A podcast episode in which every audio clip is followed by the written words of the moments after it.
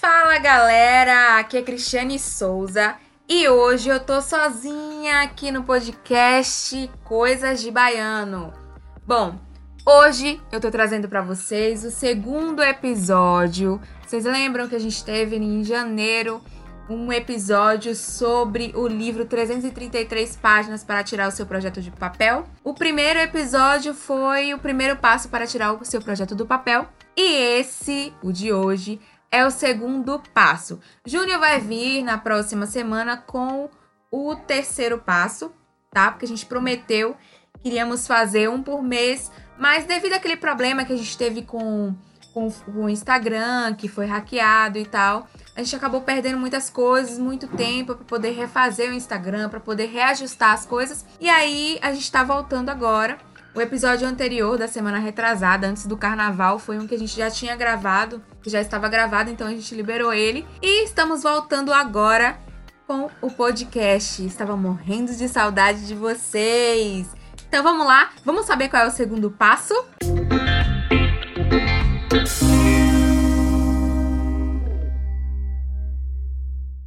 Bom, recapitulando um pouquinho do primeiro passo, né? As primeiras páginas do livro, os autores, né, se vocês lembram, o Daniel Larusso, Gabriel Gomes e o Luciano Braga, eles trazem mais ou menos perguntas que trazem vertentes para o nosso conhecimento é, pessoal, nosso autoconhecimento, né? Que era uma das perguntas que a gente falou, foi o que você quer saber fazer, é, o que você quer falar aos 80 anos, qual o seu propósito, é, e quais são os projetos que você quer fazer, que você quer realizar. É, e a pergunta que não quer calar, né? Que até hoje ainda medito muito nela. Que é o que você faria agora se a grana não fosse um objetivo? É bem bacana essa pergunta. E, enfim, vamos então para o segundo capítulo. O segundo capítulo tem por título Descobrindo o que seu projeto pode ser. Bom, o segundo capítulo eu gostei muito de fazer, eu achei muito interessante porque é agora que a gente começa a desmistificar os projetos que a gente colocou lá no início, né? É, eu coloquei vários projetos assim que eu tenho vontade de fazer. Um deles é escrever um livro. E, na verdade, já escrevi um livro. Na verdade, é, seria lançar um livro, né? Então, ele é um dos projetos assim. E foi o projeto que eu escolhi para dar seguimento, né? Para lançar, né? No caso. É, dessas 30, 333 páginas, eu vou lançar o meu livro. E seguir os passos aqui, né, do livro, do livro para lançar o meu livro. é bastante interessante. Então, a primeira página, né, do segundo capítulo, eles perguntam quais são as palavras que vêm à sua cabeça quando você pensa nela, quando eu penso no caso nesse projeto. E, assim, são várias palavras que eu penso, que eu imagino, porque é, lançar um livro é uma realização pessoal mesmo, sabe? É, principalmente porque eu escrevo poesias, escrevo textos românticos e também é, é uma história mesmo voltadas para isso, para romance. Então, seria uma realização pessoal escrever um livro. É, um outro livro né, que eu estou escrevendo, a história que eu estou escrevendo, é sobre um romance, é um romance, né? Sobre duas pessoas que são almas gêmeas. Então, vai ser uma história assim bem bacana, eu, eu acho, pelo menos eu vejo como uma história muito boa, uma história muito bacana. Como eu imagino, né, que seria um romance de almas gêmeas, na verdade. É mais uma imaginação de como seria ou de como poderia ter sido o meu romance de alma gêmea. E é, em algumas outras páginas eles falam eles pedem pra gente contar o projeto, né, para todo mundo. Tipo uma, uma publicação na rede social. Então, digamos que eu tô aqui agora fazendo essa parte, né? A página 27 eu estou fazendo aqui, estou contando para todo mundo como é o meu projeto, né? Então, aí aqui a gente tem que anotar para quem a gente contou. Então eu contei para todo mundo que tá ouvindo meu podcast. Quando Hoje é dia 11 do 3, vocês vão ouvir no dia 12 ou mais pra frente, então vocês já vão saber aí qual é. O que achou? Poxa, o que, que eu tô achando de contar esse projeto para vocês? Uma loucura, né? Porque, tipo, ainda nem escrevi o livro todo, eu só escrevi metade do primeiro capítulo, mas a ideia tá aqui na minha mente. Não escrevi ainda porque eu ainda tô sofrendo com esse romance, tá? É... Poxa, meio que um spoiler, um spoiler.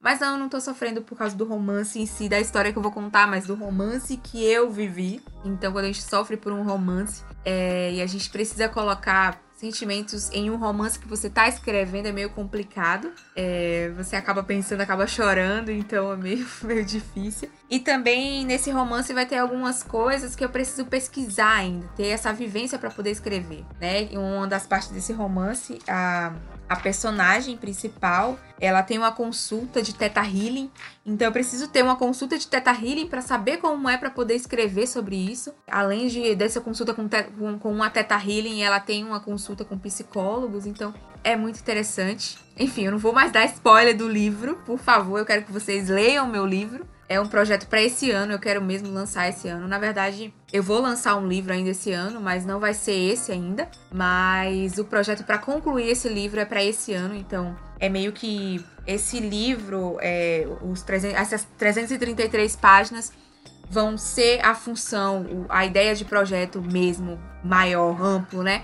É um livro ou dois livros, é escrever um livro. Então ela vai servir para isso, para lançar o primeiro livro que eu quero lançar até mais ou menos setembro, e para escrever esse outro livro, né? Então, contei aí para vocês o que como é que é esse livro. A gente tem que registrar também todo o processo, né? As tarefas que tem que fazer.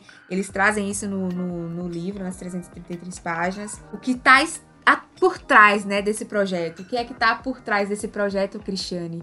Desse projeto que você quer escrever, esse livro quais são as minhas motivações, as minhas dúvidas, os meus sentimentos. Bom, motivação é que eu gosto muito de escrever, então eu tenho esse amor pela escrita e escrever para mim sempre foi uma paixão. Acho que desde quando eu aprendi a escrever, aprendi a ler, que eu me vi é, debruçada no mundo dos livros, eu percebi, me conheci que eu deveria ser escritora, eu deveria escrever sobre o que eu sentia, sobre o que eu observava. Então, essa é a minha motivação, é a minha paixão, né? E, enfim, recentemente eu até me perguntei, né?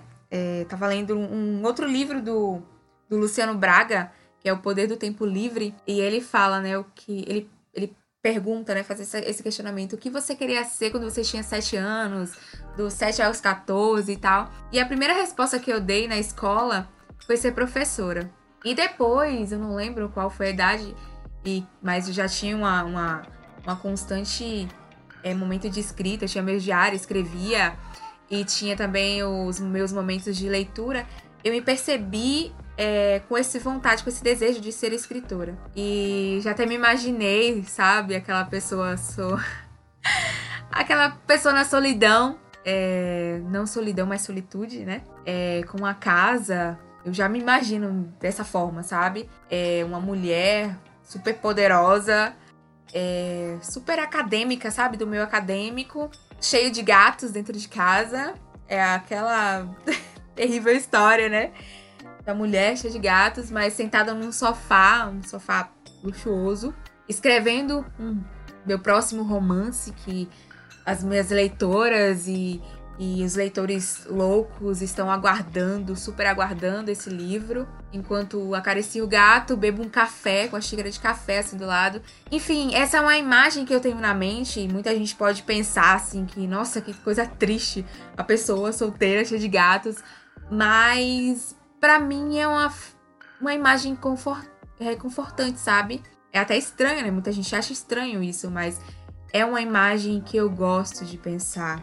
É meio que um ponto de fuga, talvez. Acho que todo mundo tem o seu ponto de fuga, né? É, se nada der certo, eu vou ser tal coisa. Então, esse para mim é o meu ponto de fuga que eu tenho me, me entrado muito.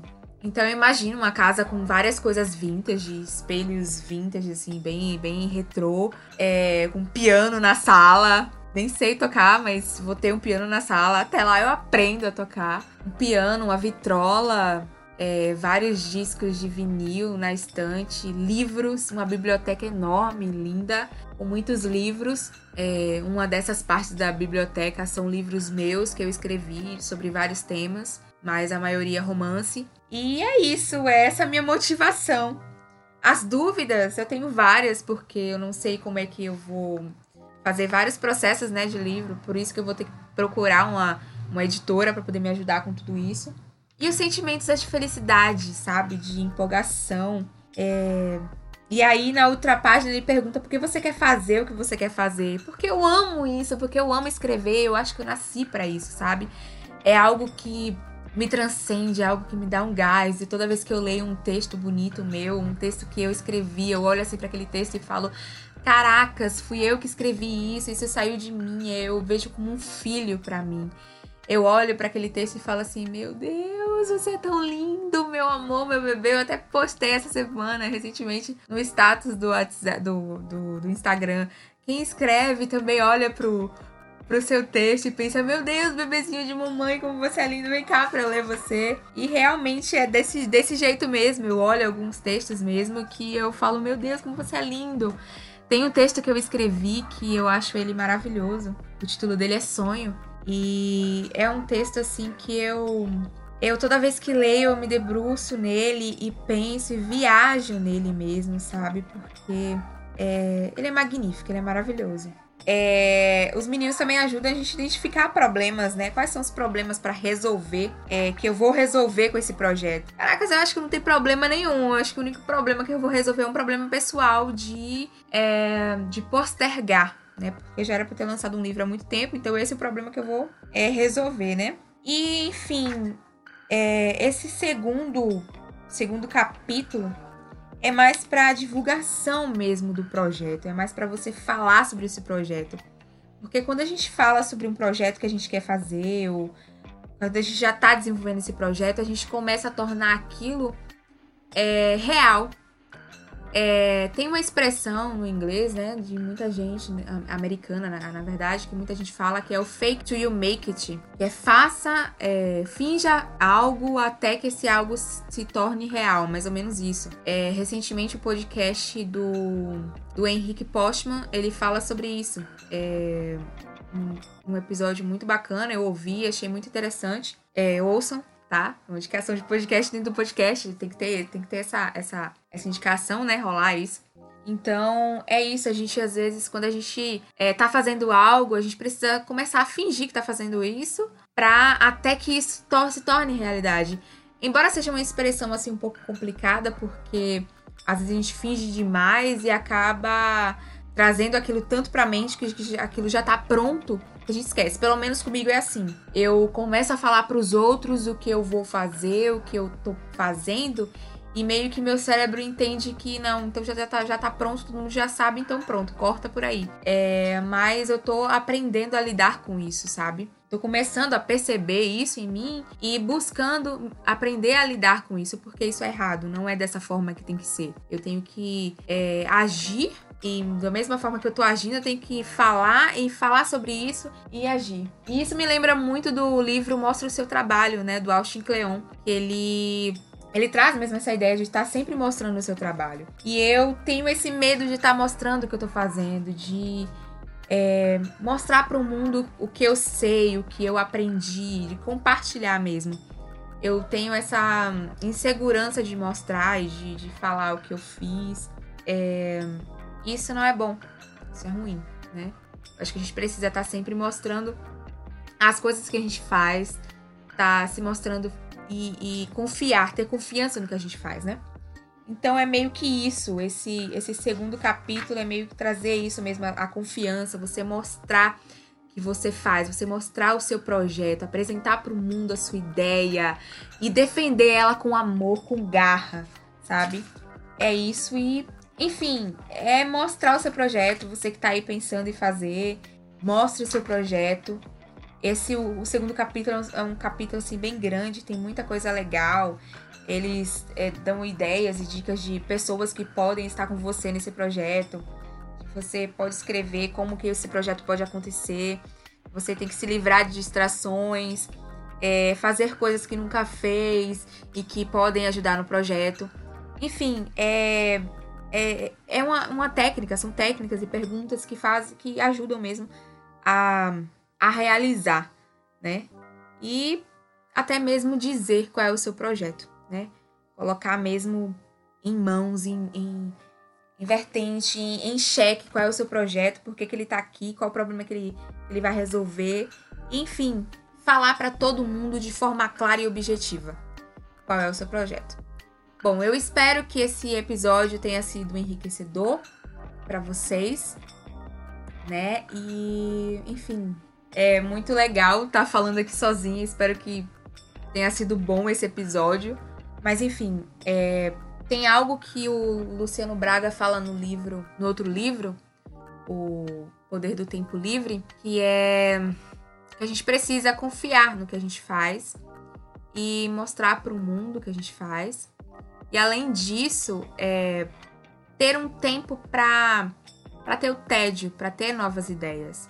Então, o tempo do tédio, ele ajuda a ter novas ideias, ajuda você a pensar no que pode resolver no mundo, em observar problemas e até mesmo criar, né?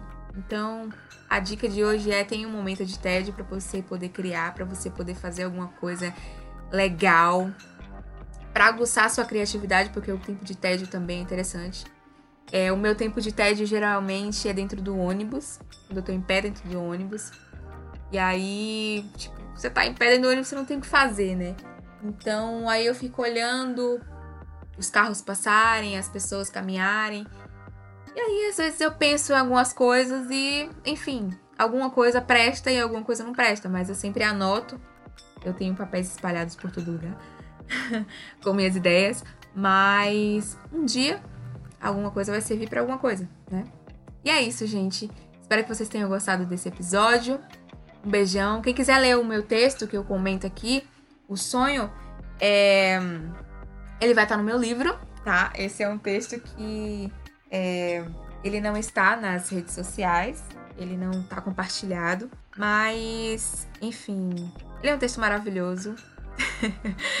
uma mãe falando do filho, né? Uma mãe nunca vai falar mal do filho. Então, é um texto maravilhoso, ele vai estar no meu livro.